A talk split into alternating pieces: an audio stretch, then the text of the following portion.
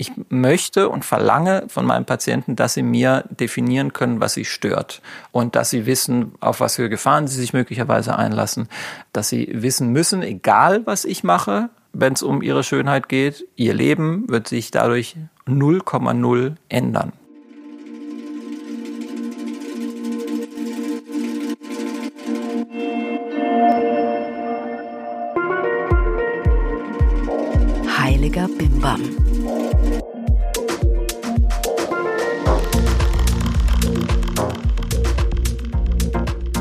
Hallo und herzlich willkommen zum Heiligen Bimbam. Ich bin Rebecca Randack, die Gründerin vom Yoga-Blog Fuck Lucky Go Happy. Und heute haben wir, wie ich finde, ein super spannendes Thema. Es geht nämlich um Brüste. Es geht auch um Falten und um Schönheit. Und dass diese Schönheit nicht nur was mit dem Aussehen dieser Brüste und der Falten und dieser ganzen äußeren Hülle zu tun hat, aber irgendwie ja schon auch ein bisschen. Und deshalb habe ich mir hier einen Experten eingeladen. Zu Gast ist Niklas Noack. Er ist Jivamukti-Yoga-Lehrer und plastischer Chirurg. Als ich meiner Redakteurin von Niklas erzählt habe, war die gleich total on fire und meinte so, was? Yoga-Lehrer und plastischer Chirurg, den musst du einladen. Und das habe ich sehr gerne gemacht. Niklas hat in Berlin mit seinem Partner Moritz Ulrich zusammen das Studio Peace Yoga mitgegründet, macht Musik, hat jahrelang, wie ich finde, fast professionell Schlagzeug gespielt. Und ich kenne ihn jetzt schon eine Weile. Und heute möchte ich euch mitnehmen, wenn wir über die äußere Hülle und unser Inneres reden. Darüber, wie man seine eigene Schönheit entdeckt und bewahrt, über unsere Ansprüche ans Aussehen. Auch in der Yoga-Szene ist es ja immer wieder ein ganz spannendes Thema und ein bisschen darüber, wie sich Medizin und Yogalehre da miteinander vertragen.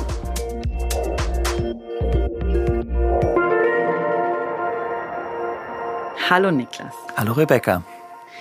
Bei uns geht es immer los mit so einer kleinen, schnellen Fragerunde. Am besten antwortest du so ganz spontan. Mhm. Was war für dich ein heiliger Bimbam-Erlebnis im Leben?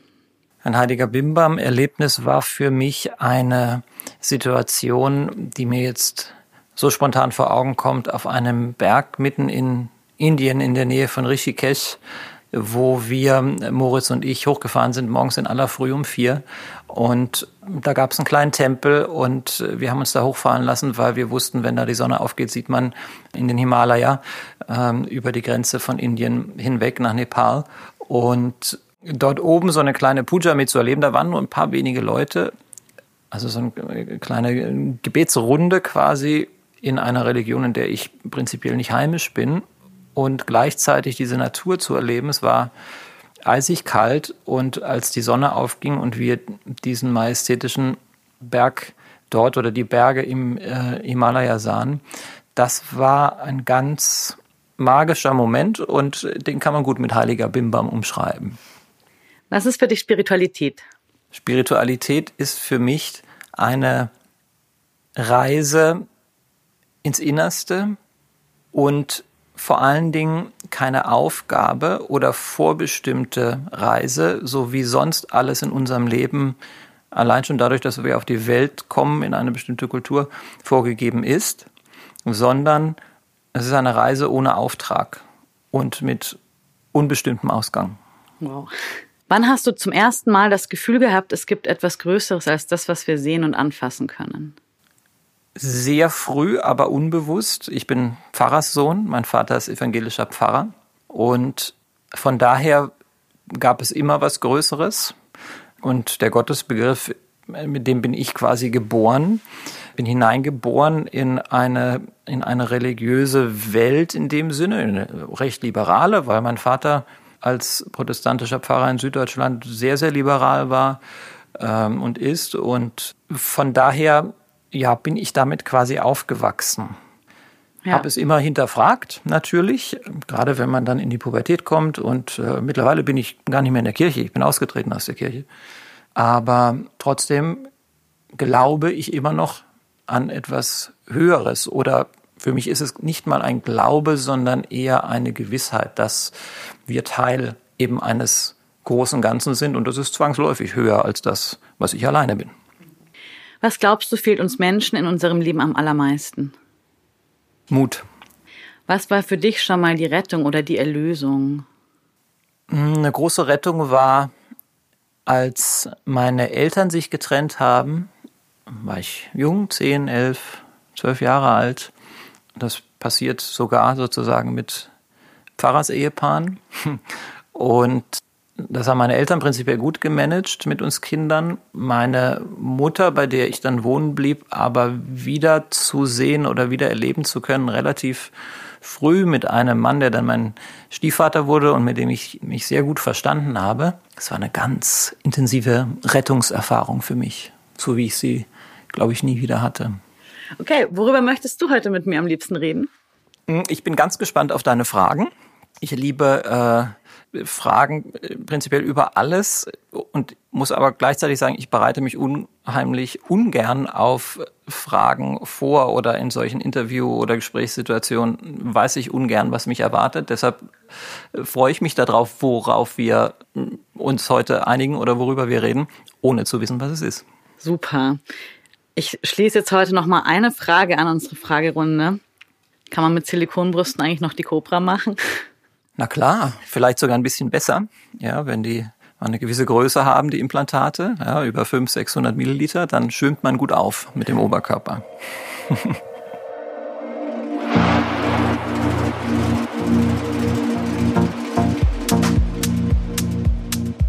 Für diese Folge von Heiliger Bimmam haben wir einen besonders spannenden Sponsor. Und zwar ist das die Telekom mit der Magenta VR App. In dieser App sind ab sofort exklusive 360 Grad Relax-Videos verfügbar, mit deren Hilfe man sich in stressigen Momenten in die Virtual Reality beamen kann, um sich dort eine Portion Instant-Entspannung zu holen. Klingt viel komplizierter als es ist. Ihr könnt in dieser App euch Videos angucken und wenn ihr euch dazu eine Virtual Reality Brille aufsetzt, könnt ihr euch richtig so aus dem Alltag raus zoomen und vom Bürostuhl aus abtauchen, um zum Beispiel Delfine beim Schwimmen zu begleiten oder ihr könnt ganz einfach so Atem- und Entspannungsübungen machen oder mit musikalischer Untermalung von Hangdrums an einem Karibikstrand eine Runde chillen. Diese Sessions dauern so fünf bis sieben Minuten. Es gibt aktuell fünf verschiedene und die wurden von Magic Horizons entwickelt, dass das Ganze kein Hokuspokus ist, sondern vielleicht sogar die Entspannungsform der Zukunft. Da ist die Telekom auf jeden Fall von überzeugt. Und diese Wirksamkeit dieser Virtual Reality Relax Erlebnisse wurde auch durch eine Studie von der Humboldt Uni in Berlin bestätigt. Natürlich funktioniert das Ganze auch ohne Brille. Also ihr könnt euch die Inhalte kostenlos runterladen und einfach so mal angucken. Nur halt mit so einer Virtual Reality Brille, die es inzwischen auch relativ günstig gibt, ist es halt geiler und intensiver, das Erlebnis. Wenn ihr euch das Ganze erstmal angucken wollt, dann ladet euch doch einfach direkt die Magenta Virtual Reality App im App Store eures Vertrauens runter.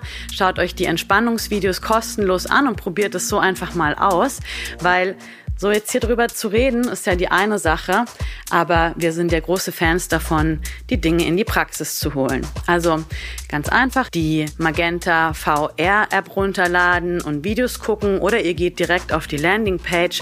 Das ist www.telekom.de slash virtual-reality.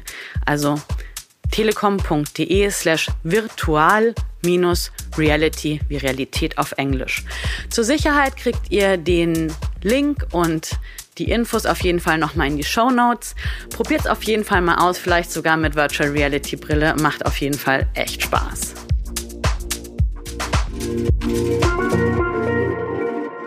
Wenn du deinen Arbeitsalltag so beschreiben müsstest, wie sieht der aus? In meinem äh, medizinischen Bereich, in dem ich arbeite, ist der Arbeitsalltag sehr standardisiert, muss man sagen, weil es ein Chirurgenalltag ist, bei dem man morgens um sieben auf eine Station im Krankenhaus geht und dort Menschen begrüßt in den Morgen, visitiert, Visite macht und dann in den OP verschwindet. Ja, Operationen in Deutschland finden so grob immer zwischen 8.15 Uhr und 15.30 Uhr statt. Das ist in Deutschland die klassische OP-Zeit. Und in der Zeit macht man eine OPs oder zwei oder fünf, je nachdem, wie lang die eben so sind. Und ja, nach dem Operieren muss man dann nach, nach, nach dem Rechten gucken, bisschen Papierkram machen, die frisch operierten Patienten nochmal visitieren und schauen, dass es ihnen auch gut geht.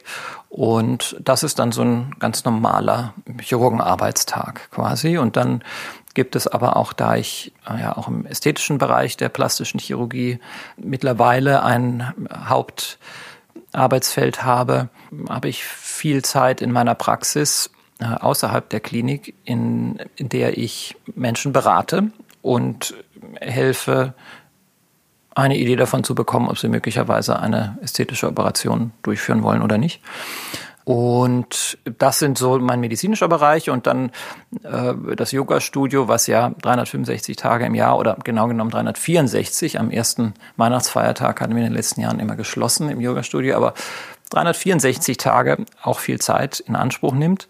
Dort unterrichte ich relativ wenig, nur eine feste Klasse äh, in der Woche und ähm, vertrete ab und zu und bin sonst im Hintergrund ähm, dort auch tätig. Das sind genau die beiden Bereiche, die mich mehr als ausfüllen. Hinzu kommt eine ganze Menge an Hobbys und Interessen, die mir selber manchmal zu viel sind, aber weil ich an Neuem immer so interessiert bin und mich auch reinsteigern kann in neue Dinge, die ich spannend finde, gibt es auch so eine ganze Menge andere Sachen, die ich immer wieder versuche und dann wieder sein lasse. Ich denke, wir können uns darauf einigen, dass es im Yoga ums wahre Selbst geht. Also eben nicht um die Hülle, aber welche Rolle spielt eigentlich die äußere Hülle? Die äußere Hülle spielt in unserer heutigen Zeit und aber genauso schon vor Hunderten von Jahren eine enorm große Rolle, weil sie das ist, was wir gemeinhin als äh, Außendarstellung für unser Ego nutzen. Und deshalb wird sie nie aufhören, wahrscheinlich eine große Rolle zu spielen. Die meisten Menschen wollen ja gut aussehen, also speziell natürlich auch die Leute, die zu dir kommen, die wollen besonders gut aussehen. Aber was ist eigentlich schön in deiner Definition? Schönheit liegt immer im Auge des Betrachters. Das finde ich für mich die allerwichtigste Definition von Schönheit. Und ich wehre mich sehr gegen Schönheitsideale, die nur temporär sind und nur kurze Zeit überdauern. Und in allen Kulturen zu jeder Zeit hat es immer unterschiedliche Schönheitsideale gegeben. Gerade in Berlin finde ich es sehr angenehm, dass wir in einer Stadt leben, die sehr offen ist und wo es fast egal ist, wie man draußen rumläuft. Ich persönlich sehe es auch so, wem es gefällt, er kann machen, was er will. Von daher ist Schönheit was ganz Privates, individuell wahrgenommenes und auf der anderen Seite natürlich etwas, was durch Medien, durch die Gesellschaft, durch die eigene Kultur, durch eine Religion möglicherweise auch ein Stück weit vorgegeben sein kann, weil wir damit konfrontiert werden. Äh, ändert aber nichts an meiner Einstellung, dass ich es für etwas sehr Individuelles halte. Du hast es gerade schon so ein bisschen angesprochen. Es ist aber natürlich gesellschaftlich gesehen nicht nur was Individuelles, weil es gibt ja auch je nach Zeit Ideale, wie dann wahrscheinlich auch viele Patienten und Patientinnen, die jetzt zu dir in die Praxis kommen, auch, weiß ich nicht, vielleicht eine bestimmte Nasenform haben wollen oder eine Brustgröße oder sowas, was jetzt so als allgemein schön angesehen wird. Wenn man jetzt mal so sagt, so ist jetzt so dieses ganze Selbstliebebewegung, Body Positivity, ist das jetzt für plastische Chirurgen irgendwie schädlich fürs Geschäft und Gleichzeitig frage ich mich dann auch immer aus so einer feministischen Sicht, sind wir eigentlich nicht wirklich mal an einem Punkt, wo wir eher daran arbeiten könnten, uns so anzunehmen, wie wir halt sind und irgendwie zu lernen, uns zu lieben. Kann da wirklich so eine Schönheits-OP helfen? Ja und nein. Weil ich mir es persönlich nicht anmaße zu entscheiden, wie jemand leben möchte. Das heißt, wenn jemand das, so wie du das gerade sagst, äh, findet, dass es mal an der Zeit ist, dass man eben ja ein bisschen body positive ist und sich nicht in der Gala äh, anguckt, welches Verfahren jetzt am besten zur Body-Optimierung. Optimierung ist ein Riesenthema im Moment in, in allen möglichen Formen und Farben. Ähm, Wenn es das nicht ist und man entscheidet sich dafür, super. Ja, ich würde nie jemandem aufdrängen, äh, irgendeine Operation oder ja, sich Botox spritzen zu lassen. Ähm, das liegt mir absolut fern. Und dennoch gibt es eben Menschen, die sagen, Und das ist die Mehrzahl meiner Patienten, zumindest in meinem Klientel mit den Patienten, die ich habe. Das kann unterschiedlich sein von, von plastischen Chirurgen zu plastischen Chirurgen. 90 Prozent meiner Patienten sind völlig normale Menschen wie du und ich, die ein, zwei kleine Problemchen vielleicht haben, mit denen sie schon seit Jahren beschäftigt sind und die sich das gut überlegt haben, was sie wollen und sich dann zum ersten Mal zu einer Beratung trauen. Und ein ganz großer Teil der Patienten, die zu mir kommen und Patientinnen, setzt sich hin und sagt, ich hätte nie gedacht, dass ich hier mal sitze.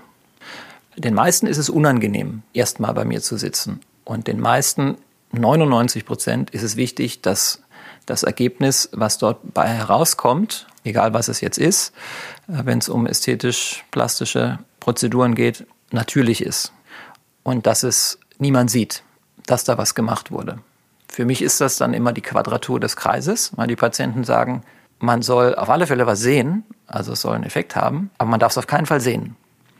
Ja, das ist natürlich ein ganz schmaler Grad, auf dem man da dann wandert, aber man kann es eben offen diskutieren und kann dann auch in dem Sinne helfen und dann kann es, um zu deiner Frage zurückzukommen, tatsächlich auch etwas sein, was Menschen hilft und was vor allen Dingen eine Selbstwertsteigerung in vielen Fällen zur Folge hat, weil dieses ein eine Makel oder auch ein zweites von mir aus dann im Idealfall behoben ist.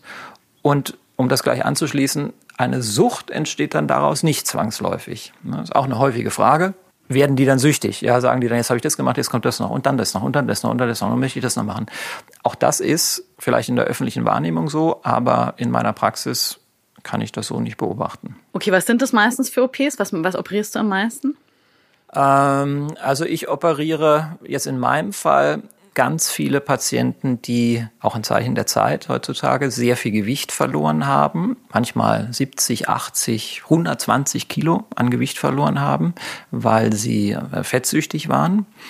Und man heutzutage ja durch magenverkleinernde Operationen diesen Menschen helfen kann und dann sehr viel überschüssige Haut quasi am Körper hängt. Und das sind immer so viele Bereiche an den Armen, an der Brust, am Bauch, an den Beinen. Ähm, und diese Straffungsoperationen quasi, die man dann im Zuge dessen macht, das ist ein Spezialgebiet von mir.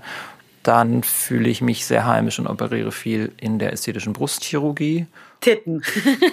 Titten, Sorry. wenn du so willst, genau. Ich will unbedingt Titten. Du darfst, darfst es so oft sagen heute, wie du magst.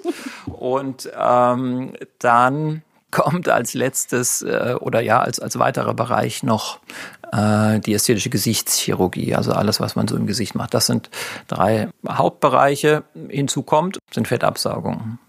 Das ist so quasi aus dem Nähkästchen geplaudert das Bread and Butter Geschäft für den plastischen Chirurgen, weil weltweit gesehen die Fettabsaugung das häufigste, die häufigste, mit Abstand die häufigste Prozedur ist, die gemacht wird.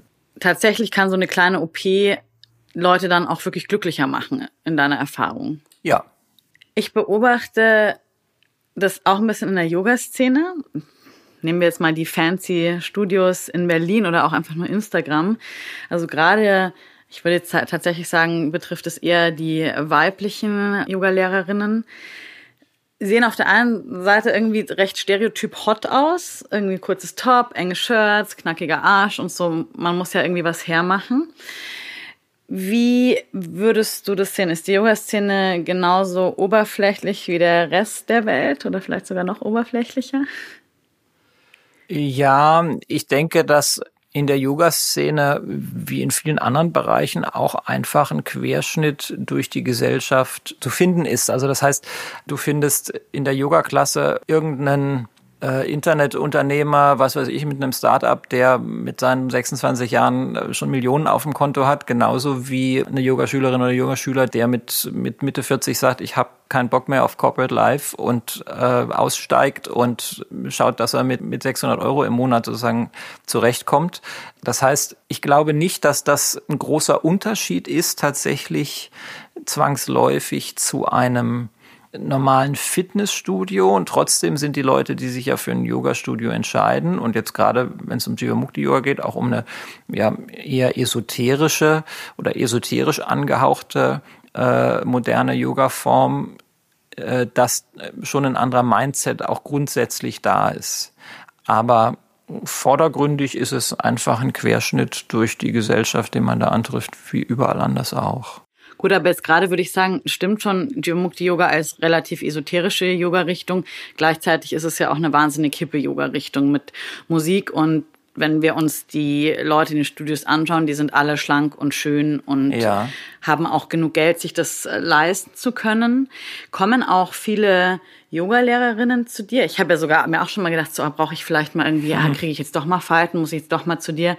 Äh, äh kleiner hier Spoiler-Alert, habe ich noch nicht gemacht. Aber unterscheiden sich Yogi-Patientinnen von anderen? Ja, interessanterweise kommen natürlich tatsächlich einige Yoga-Lehrerinnen oder auch Yoga-Praktizierende zu mir, die, wenn sie so eine Internetsuche machen, manchmal durch Zufall auf mich stoßen, weil sie dann meinen Namen über das Yoga-Studio finden und gleichzeitig über meine äh, medizinische Arbeit finden und das dann interessant finden.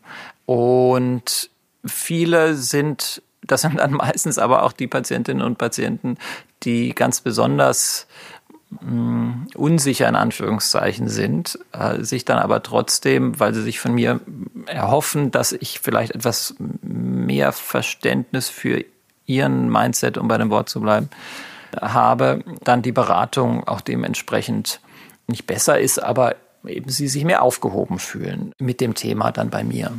Kann ich verstehen. Wenn, dann würde ich auch nur zu dir gehen.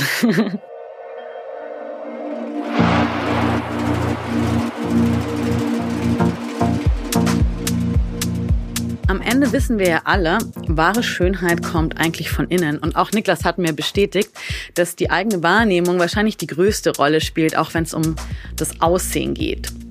Deshalb, warum nicht gleich mit Yoga, Meditation und Co. an der eigenen Wahrnehmung arbeiten, als sich unters Messer zu legen? Ist auf jeden Fall auch viel billiger.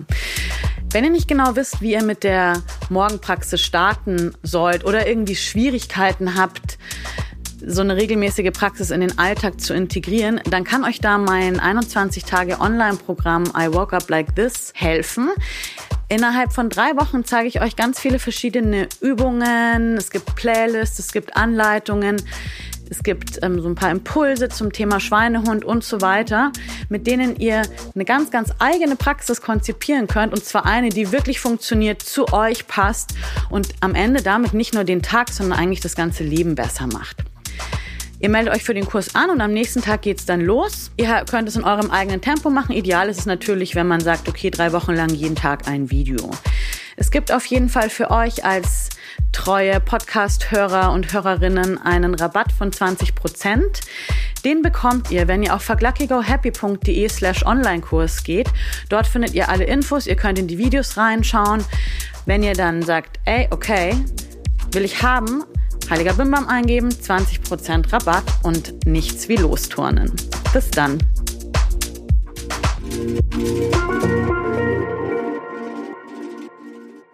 Nochmal zurück zur Selbstannahme und so inwieweit kann vielleicht eine, eine spirituelle Arbeit, spirituelle Praxis so eine Schönheits-OP sogar ersetzen? Das kann eine Schönheits-OP oder irgend sowas in die Richtung vollständig ersetzen. Ich habe immer ein bisschen ein Problem damit, dass Schönheits-OPs so dramatisiert werden, weil genauso kann eine spirituelle Praxis den täglichen Griff zum Lippenstift möglicherweise ersetzen, ja, weil man eine andere Wahrnehmung hat und sich sagt, Mensch, ich brauche irgendwie nicht mehr dieses knallige Rot auf den Lippen. Ich finde meine Lippen so schon schön und selbst wenn sie dann ein bisschen schmaler aussehen, egal. Das heißt, die Invasivität einer Schönheitsoperation dramatisiert oftmals den ganz normalen Hang zur, ja, zur Eitelkeit, den jeder von uns einfach mitbringt. Und wenn man in Kulturen schaut, alte Kulturen, fremde Kulturen, die sich so Ringe um den Hals machen, um den Hals zu verlängern über viele Jahre oder macht man jetzt hier auch, aber irgendwelche riesigen Tunnel in die Ohren oder sich ähm, Holzstäbe durch die Nase schieben. Das sind alles Schönheitsideale, extrem invasiv angelegt, das Ganze. Und ist in dem Sinne normal. Ist, ist eine Spielart unseres Egos offensichtlich, äh, unsere Außenwirkung hm, zu verändern. Also hast du selber schon was machen lassen und was? Also ich habe selber ähm, nutze ab und zu Botox. Ja, und zwar schon seit vielen Jahren. Veganes Botox, muss ich dazu sagen. Nicht jedes Botox ist vegan, notabene. Kann man, ähm, und das kannst du dir dann selber spritzen, ja. das Botox? Ja. Und sonst nichts? Sonst nichts. Sonst tatsächlich nichts. Und ja, ein plastischer Chirurg muss nicht unbedingt äh, gut aussehen, finde ich gar nicht. Ich finde es nur komisch, wenn plastische Chirurgen sehr, sag ich mal, verlottert aussehen und irgendwie ja schlechte Zähne haben und irgendwie äh, zerzauste Haare. Es gibt immer mal so Kollegen, wo ich mich dann auch frage, welcher Patient ähm, erwartet jetzt ein besonders ästhetisches Ergebnis von diesen Menschen, weil irgendwie, ja, gehört das für mich schon auch zusammen, ohne dass das ein Zwang ist. Wie gesagt, jeder kann so rumlaufen, wie er möchte, aber da sehe ich schon auch eine Diskrepanz dann manchmal. Auf jeden Fall. Also das sagt ja auch das Wort Aussehen schon. Also so siehst du von außen aus. Und eigentlich, also, oder im besten Fall ist es ja, dass das Aussehen auch irgendwie einen Eindruck von dem Inneren wiedergibt. Aber manchmal ist es ja so, dass das Aussehen irgendwie nicht so richtig mit dem Inneren übereinstimmt oder vielleicht, dass man ganz anders wahrgenommen wird, als man sich vielleicht wirklich selber fühlt. Woran hapert es da dann oder wie kann man dann damit umgehen? Wenn das eben so der Fall ist, sind es meistens Patienten, die sagen, ich, ich fühle mich anders, als ich oft wahrgenommen werde. Ganz einfaches Beispiel wiederum ist die äh, ganz berühmte Zornesfalte zwischen den Augen, ne, wenn man die Augenbrauen zusammenzieht, die lässt einen griesgrämig aussehen oder wütend oder genervt. Und das ist einfach ein Muskel, den man häufig nutzt und äh, Menschen berichten dann, dass sie oft angesprochen werden. Und ärgern sich darüber, wiederholt, jeden Tag im Job, dass gesagt wird, guck doch nicht immer so böse. Und wo dann wirklich diese kleine Botox-Spritze, und das sei hier eingefügt, Botox ist weitaus weniger schlimm als sein Ruf, dass diese kleine Botox-Spritze dieses Problem komplett beseitigt. Und dann eben die äußere Erscheinung mit dem Inneren in dem Moment wieder im Einklang ist. Also das heißt, man kann sein Innerstes und sein Äußerstes in so einem einfachen Fall vielleicht durch eine kleine Botox-Spritze in Einklang bringen? Oder gibt es da vielleicht auch noch andere Möglichkeiten? Oder kann man da vielleicht einfach, einfach an seiner Wahrnehmung arbeiten? Natürlich kann man das an der Wahrnehmung arbeiten müssen, dann vor allen Dingen Menschen, bei denen dieses Verhältnis, von dem du gerade sprichst, innen nach außen, außen nach innen, krankhaft gestört ist die ein Body Dysmorphic Syndrome haben, BDS, also eine Körperschemastörung. Was ist das? Kannst du kurz erklären? Klassisches Beispiel Magersucht. Ja, Menschen, die dann schon so klapperdürr sind und bei 1,65 Meter nur 38 Kilo wiegen oder 32 und vorm Spiegel stehen und immer noch sich als zu dick wahrnehmen und zu dick sehen. An dem Punkt hat sich dann das, was du eben ansprachst, komplett verschoben hin in eine krankhafte äh, Richtung. Und die Grenzen sind da sehr, sehr, sehr fließend. Und ich erlebe in meiner Praxis ganz interessante Dinge manchmal. Lustigerweise war mir vorher auch nie bewusst, es gibt viele Menschen, die fühlen sich von der Form ihrer Ohren gestört. Also die kommen zu mir und nehmen den Spiegel, der zwangsläufig auf meinem Schreibtisch steht und zeigen mir, was ihnen an ihrem Ohr nicht gefällt. Und das ist dann nicht so, dass sie übermäßig große Ohrläppchen haben oder ähm, irgendwas anderes an dem Ohr komisch ist oder zu groß oder fehlgestaltet, sondern es sind ganz normale Ohren. Und eine kleine Windung am Ohr an irgendeiner Stelle gefällt den Menschen dann nicht und sie sublimieren alle ihre Probleme ihres Lebens auf diesen kleinen Knick im Ohr, der überhaupt nicht wahrnehmbar ist. Und da gehen dann zwangsläufig Warnsignale bei mir an. Das ist dann von vornherein schon völlig klar, dass man äh, so einen Patienten oder Patientin nicht, nicht operiert oder behandelt.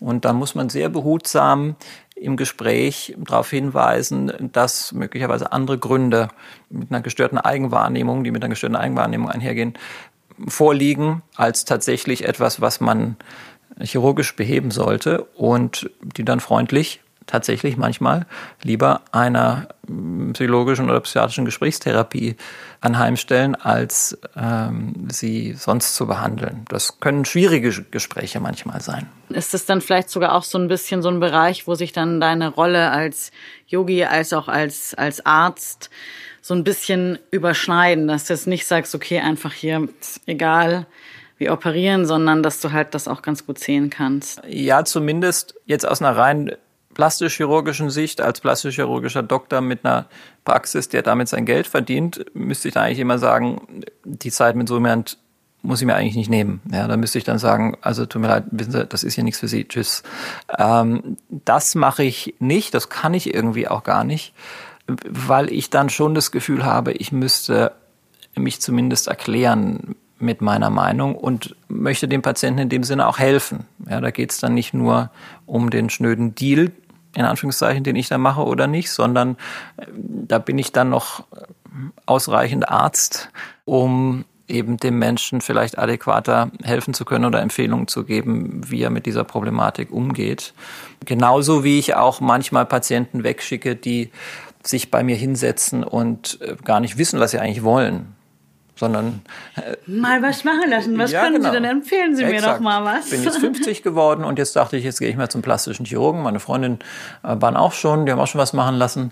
Und dann sage ich, ähm, ja, was stört Sie denn? Und dann sagen die, oh, weiß ich nicht, vielleicht, vielleicht im Gesicht oder oder oder Brust. Ich habe jetzt zwei Kinder gehabt. Und dann sage ich, gut, gibt es denn nichts Genaues, was Sie benennen können? Nee, Sie sind doch der plastische Chirurg. Sagen Sie mir doch, was würden Sie denn machen? Und dann sage ich, wissen Sie was, ich würde gar nichts machen. Wenn Sie nichts stört, Sie sehen wunderbar aus. Braucht man doch nichts machen. Manche sind dann richtig beleidigt. Äh, Weil sie ist richtig. Ich, ich habe hier jetzt sechs Monate, äh, sechs Wochen auf einen Termin gewartet und jetzt sagen Sie mir, Sie würden gar nichts machen. Sie sind jetzt doch der Spezialist. Und ähm, da kommt dann auch wieder sicherlich, da bin ich wirklich ein schlechter Verkäufer, äh, weil ich das nicht dann schaffe, sozusagen hinterm Berg zu halten und einfach zu sagen, okay, dann kriegt die halt, was weiß ich, ein bisschen Botox und dann ist gut, sondern ich möchte und verlange von meinen Patienten, dass sie mir definieren können, was sie stört. Ähm, und dass sie wissen, auf was für Gefahren sie sich möglicherweise einlassen, ähm, dass sie wissen, dass ich, und das passt noch zu dem Thema, was, was wir am Anfang auch ein bisschen hatten, dass sie wissen müssen, egal was ich mache, wenn es um ihre Schönheit geht, ihr Leben wird sich dadurch 0,0 ändern vielleicht das Selbstwertgefühl ein bisschen gesteigert. Aber weder werden sie einen besseren Job finden, noch einen anderen Partner haben, ähm, noch mehr Geld verdienen, was auch immer. Also das heißt, wir können jetzt noch mal so zu den OPs so ein bisschen zusammenfassen. Es gibt vielleicht manche kleinere, größere Eingriffe auch immer, die wirklich entscheidend sein können, was auch die Wahrnehmung von sich selbst angeht, das Zusammenbringen von dem Inneren und dem Äußeren. Aber wir einigen uns darauf, dass eine Schönheits-OP definitiv nicht großartig äh, was am, am Leben oder am Lebensglück verändern kann. Absolut. Ja, finde ich, finde ich super, dass wir da on the same page sind. Heiliger Bimbam.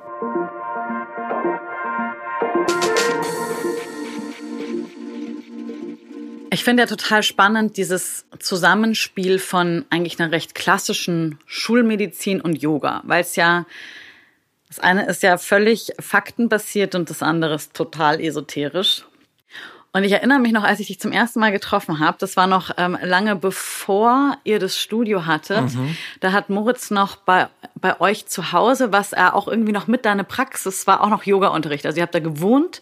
Moritz hatte so halb privat auf Spendenbasis in eurem Yogaraum Klassen unterrichtet. Und um in diesen Raum zu kommen, musste man durch deine Praxis, wo man vorbei musste, an so einem, wie so, ich weiß nicht, ob es ein OP-Stuhl war, aber es war auf jeden Fall so ein ja, so ein Behandlungsstuhl.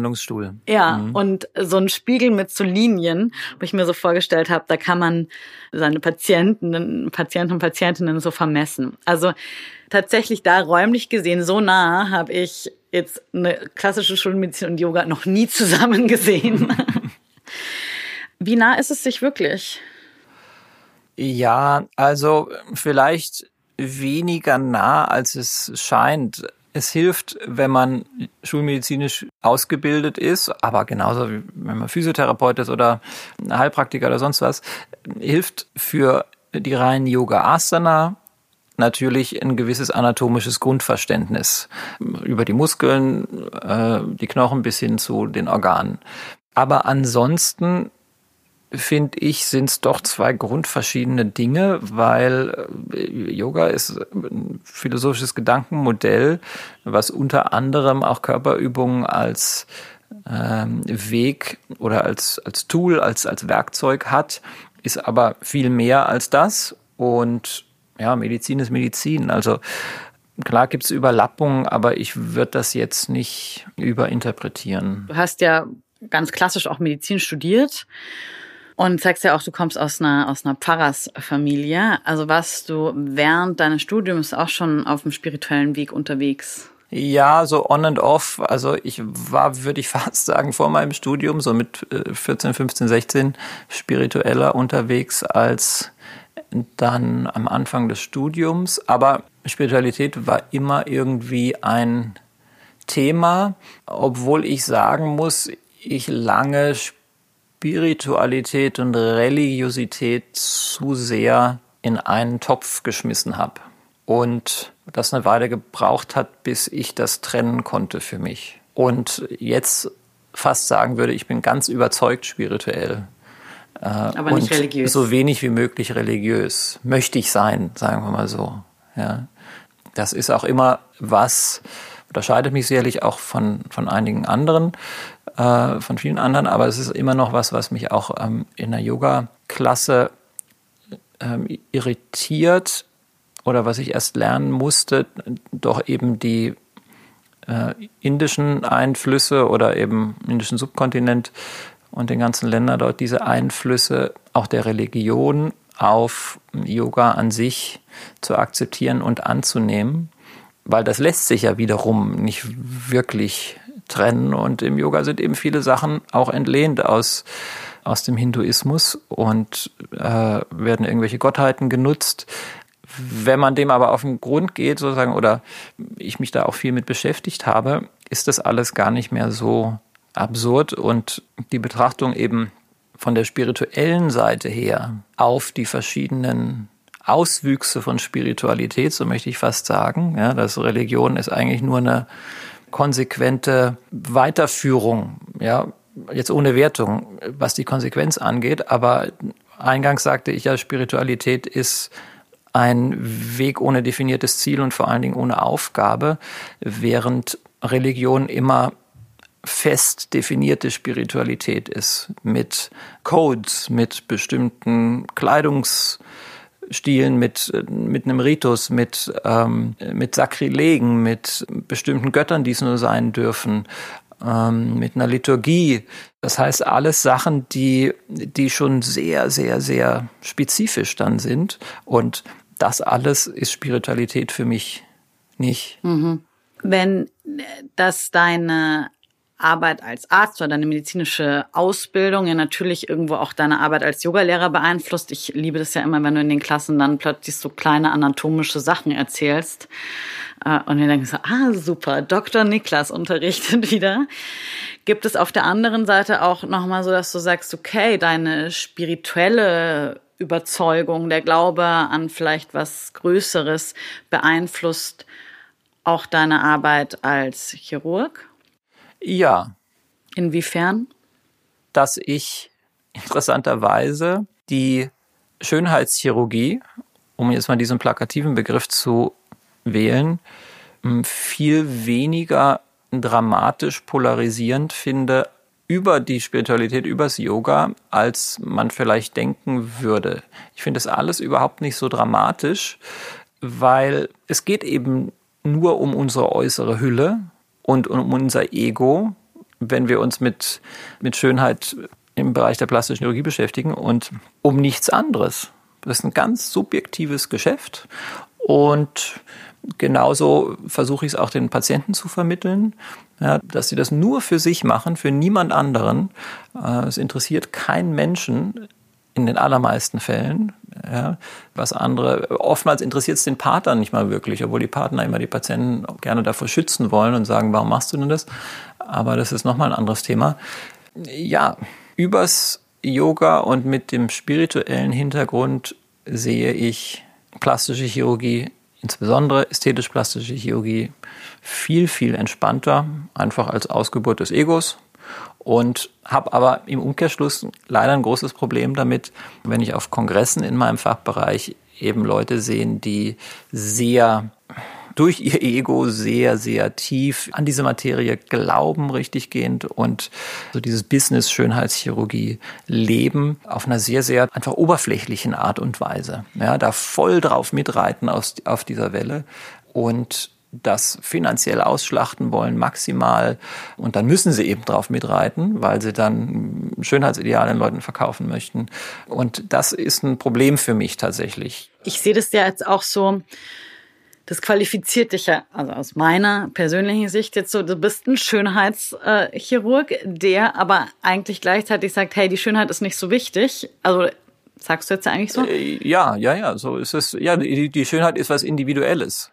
Du musst niemandem gefallen, zwangsläufig, es sei denn, du willst es. Also du vermittelst dann deinen äh, Patientinnen und Patienten auch eben das, ja, okay, gut, wir können jetzt ein bisschen was an deiner Hülle machen, wenn du denn so willst, aber glücklich wirst du dadurch auch nicht. Das heißt, sie sind bei dir gut aufgehoben. Das ist ja schon mal sehr wichtig. Und auf der anderen Seite deine Kolleginnen und Kollegen, die du dann vielleicht auch auf Kongressen oder im Krankenhaus oder sonst wie triffst, die wissen ja wahrscheinlich auch, dass du auch Yoga übst oder vielleicht auch ein Studio hast. Wie wird das so aufgenommen in der Szene? Es wissen deutlich weniger, als man so denken würde, tatsächlich, weil ich damit gar nicht hausieren gehe. Ähm, die, die es wissen, die finden das, also meine engeren Kollegen, mit denen ich zusammenarbeite, die finden das alle super. Vor allen Dingen, dass man noch was anderes macht, außer der Medizin. Es ist eher umgekehrt so, dass Menschen aus der Yoga-Welt eine Wahnsinns Diskrepanz wahrnehmen zwischen einer Tätigkeit als Yogalehrer und einer Tätigkeit als plastischer Chirurg und finden, dass sich das enorm beißt. Und ich dann immer sage, was stört dich denn daran? Ja, weiß ich auch nicht, das passt doch nicht zusammen. Da sage ich, was, was, was passt denn nicht zusammen? Was, was stört dich denn daran? Naja, ich weiß auch nicht, aber irgendwie, äh, ja, das passt doch nicht. Das soll heißen, die kommen einfach nicht zu dem Punkt, es wirklich dann begründen zu können. Die häufigste Begründung ist dann immer noch, naja, wenn du viel Yoga machst, dann brauchst du doch keine Schönheitschirurgie mehr. Das ist letztendlich, denke ich, immer der Hauptgedanke dahinter. Aber so wirklich genau beschreiben können die Leute das dann nicht, warum sie da ein Problem mit haben. Wäre sowas vielleicht auch so eine Situation, wo die Yogis oder die Yogalehrer und Lehrerinnen ein bisschen mehr wie Ärzte denken sollten? Ja, jein. Ich denke, dass ein Verantwortungsbewusstsein gegenüber einer Person, die man vor sich hat, sowohl in der Medizin als auch im Yoga, einer Yoga-Klasse einfach vorhanden sein sollte. Und in jedem anderen Bereich auch. Ich finde, das ist eine sehr, eigentlich, du fragst sie sehr spezifisch die Frage, aber ich finde, sie, sie ist generell treffend für alle Lebensbereiche, in denen Menschen zusammenkommen. Ein Yogalehrer sollte sich immer hüten, denke ich, zu viel von seinem eigenen persönlichen spirituellen Weg in so einer Yoga-Klasse breit zu treten. Genauso wie das ein Arzt nicht sollte mit seinen eigenen Krankheiten äh, oder seinen eigenen Problemen, sondern eine gewisse Professionalität tatsächlich an den Tag legen und eher mit einem Schritt zurück, ja, allgemeine, grundsätzliche yoga-philosophische Themen dann eben in der Klasse besprechen oder sich selber einfach ein Stück zurückzunehmen und den Schüler Schüler sein zu lassen, seiner Lehrerposition sich natürlich gewahr und gewiss zu sein, aber dennoch nicht zu dogmatisch zu sein. Okay, also das heißt, Yoga-Lehrerinnen und Yoga-Lehrer dürfen sich ein bisschen zurücknehmen. Schön dürfen sie allerdings aussehen. ja, wie gesagt, äh, liegt ja immer im Auge des Betrachters. Genau, es liegt im Auge des Betrachters und in welche Klassen wir dann gehen, ob uns die Schönheit wichtig ist oder dann doch lieber der Unterricht, das schauen wir dann. Ja, super. Ich finde, wir haben äh, wichtige Themen rund um Schönheit, um Medizin, auch im Zusammenhang mit Yoga angesprochen. Ich persönlich muss jetzt ja einfach zum Abschluss nochmal sagen, ich finde ja dann doch immer, die wahre Schönheit kommt von innen, egal wie viele Falten da sind. Und wenn jemand glücklich und zufrieden ist, dann sieht man das, egal wie gerade die Nase oder wie stramm die Titten, ich sag's nochmal, die Brüste sind. das zweite Mal. Und ähm, bedanke mich jetzt einfach bei dir für den äh, spannenden Einblick in deinen, in deinen Arbeitsalltag. Ich könnte mich ja immer stundenlang über diese ganzen Themen unterhalten und äh, die ganzen Details nachfragen. Ja, vielen Dank für die Einladung. Ja, Hat viel so Spaß gerne. gemacht. Und vielen Dank euch allen da draußen fürs Zuhören. Wenn ihr noch einen Wunsch an uns habt oder ihr Ideen habt, wen wir mal unbedingt zum Interview hier im Heiligen Bimbam einladen sollten, dann schreibt uns doch entweder per Mail an hallo@heiligerbimbampodcast.de oder ihr schickt uns eine Sprachnachricht über WhatsApp an die 0177 143 5250. Da könnt ihr auch immer einfach so euren Senf zu den Themen dazugeben. Heiliger Bimbam ist der Podcast für den Sinn und Unsinn des Lebens. Also wenn ihr mögt, dann abonniert ihn, bewertet uns am besten auf iTunes mit so vielen Sternchen, wie er es verdient hat. Ich würde sagen, es sind fünf, aber hey, also ist natürlich eure Sache. Ihr könnt auch Kommentare schreiben und uns dann ganz konstruktiv bewerten. Ich hoffe, ihr schaltet zur nächsten Folge wieder ein und bis dahin wünsche ich euch eine super Zeit. Bis dann. Ciao alle da draußen und ciao Niklas. Tschüss.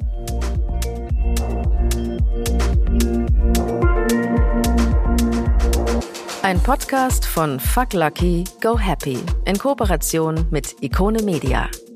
Moderation Rebecca Randack, Redaktion Christina Metalinos, Sarah Möller, Hadi Röde. Alle Informationen unter heiligerbimbampodcast.de.